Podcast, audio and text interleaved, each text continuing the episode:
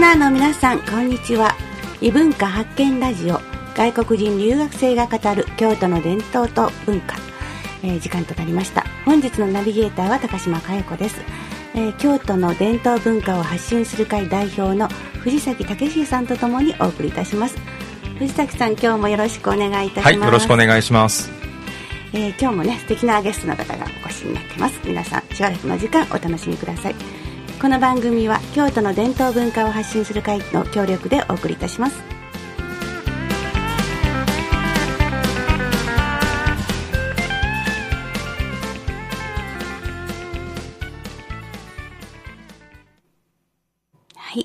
えー、今日はとても素敵な女性が目の前に座っていらっしゃいます。えー、ゲストの方がね、お越しになってますが、藤崎さん、まずご紹介お願いします。あはい。あの、3月の、あの、伏見といえば3月は蔵開きなんですけども、はい、その日本酒祭りにですね、あの、一緒に行ってきました、えー、京都女子大学大学院のモーさんをお招きしています。モーさん、今日はよろしくお願いします。よろしくお願いします。えー、ちょっと、はじめに中国語で何かお話ししていただくと。はい。大家好，我叫毛佳琪，是京都女子大学的研究生。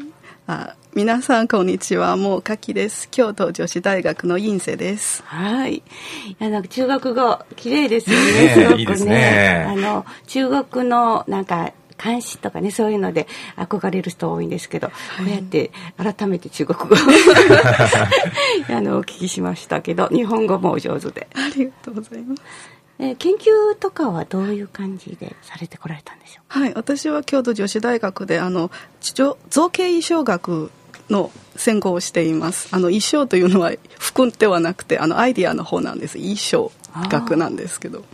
あのといや器私の研究の主はあの器の研究なんですけど焼き物についての研究をしています。陶器とか磁器とかそういうことですか？はい主に磁器です。磁器ね。はいそれ実際に作られるんです作らないです 作れるんですけど作らないんです。なんか客観的にものを見たいから。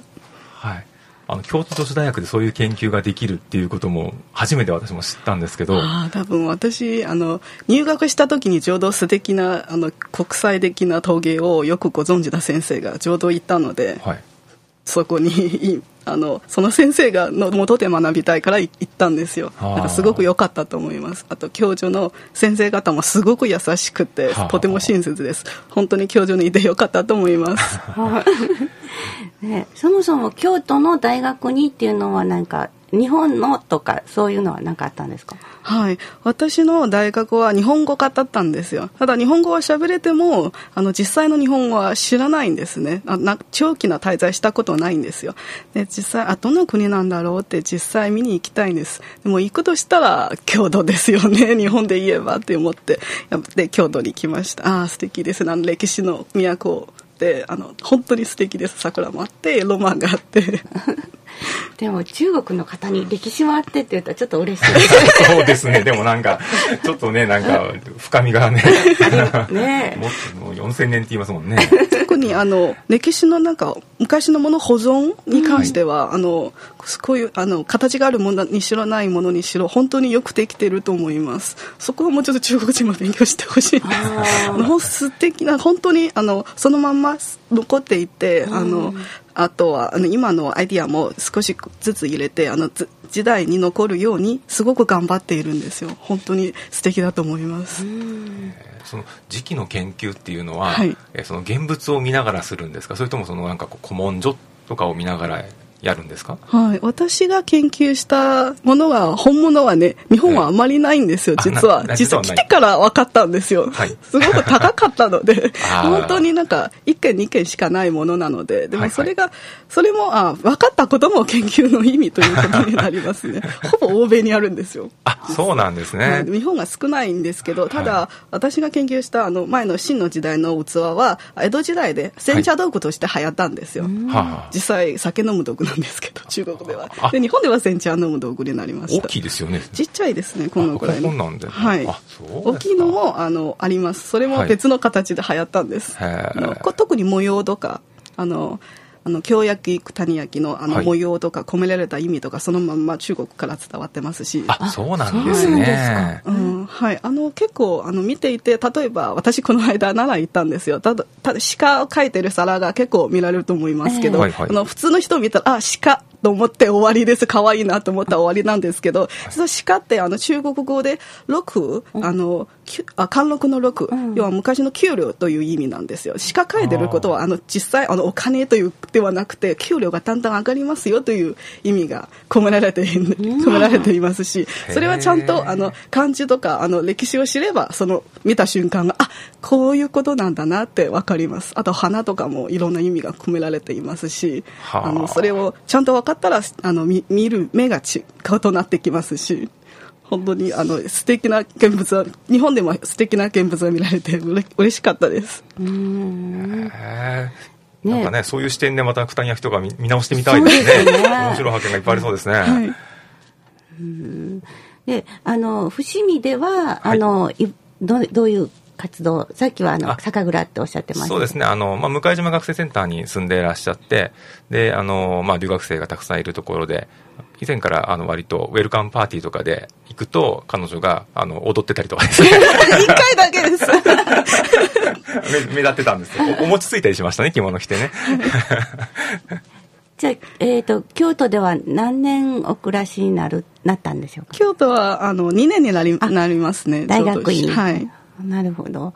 どうでしたか？京都は素敵ですやっぱり、まあさっきね はい。褒めてください私あの京都のアクセントあのすごく好きなんですよ。あの柔らかいからなんか素敵であとはなんていうかななんかうーん来る前からいろいろ想像したんですけどあれこれはこうなんだこれはこうちょっと違うなというあの入れ違いがちょっとあってそれもそれで面白いんですよ。なんかうんちょっとね来る前から京都の人ちょっと気難しいですよって聞かれたんですよ。で実際来て あれみんな優しいじゃんっていう感じになりました。京都の池津って世界的にもう有名なんですかね。多分私運が良かったと思います。接した方がみんなすごく優しいんですよ。だから外国人だからいろいろ気を使ってくださったかもしれませんけど、うん、本当に優しくて素敵です。なんか池津にはなんかちゃんと理由があって本当はなんか思いやりなんだという説の話も聞きますし。まあでもあのそうやってねえ京都に来て、はい。であの漢字の国というか中国で、はい。あの京都っていうの文化がすごいね、まあ、似てるところもいただいてるからこちらもね。あの中国から。でも似てるところもあれば違うなと思われることとかいっぱいあったと思うんですけど印象に残ってらっしゃること ありました。あの一番聞かれてよく聞かれることなんですが一番困ったのは日本はこうですが中国はどうですかって聞かれることなんですね。例えば夏の時に。日本の夏は暑いんですが中国はどうですか？でうーん場所によります。あ中国広いから。はい。うん、あの北のあ乾燥してますし南はあむしろ湿気が多くてあの京都に近い感じで。で西西さ西の方はなんかた高原のところに雪山があってあの一年中溶けないんですよ。あ。なんかあのそういう暑いと言ってもちょっと違う。暑いところだけではないですね。うん日本人あんまり中国の中のこう地理感覚を持ってる人は少ないんですよね。多分向こうもただ私の実家はどうですかって聞きたいだけで、うん。うんうん一言で中国で言ったからうん ちょっと返答に困っていました。あのなんかこう民族もいろいろはい、ね全部で56民族あります。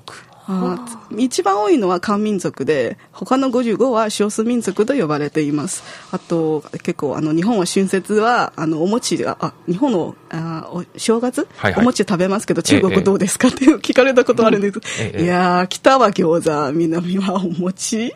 あの全く春節を祝わない少数民族もありますしあ。のそれも民族によって異なってきます。あの地方によって食べているものも違いますねももさんの出身はどこになるんですか？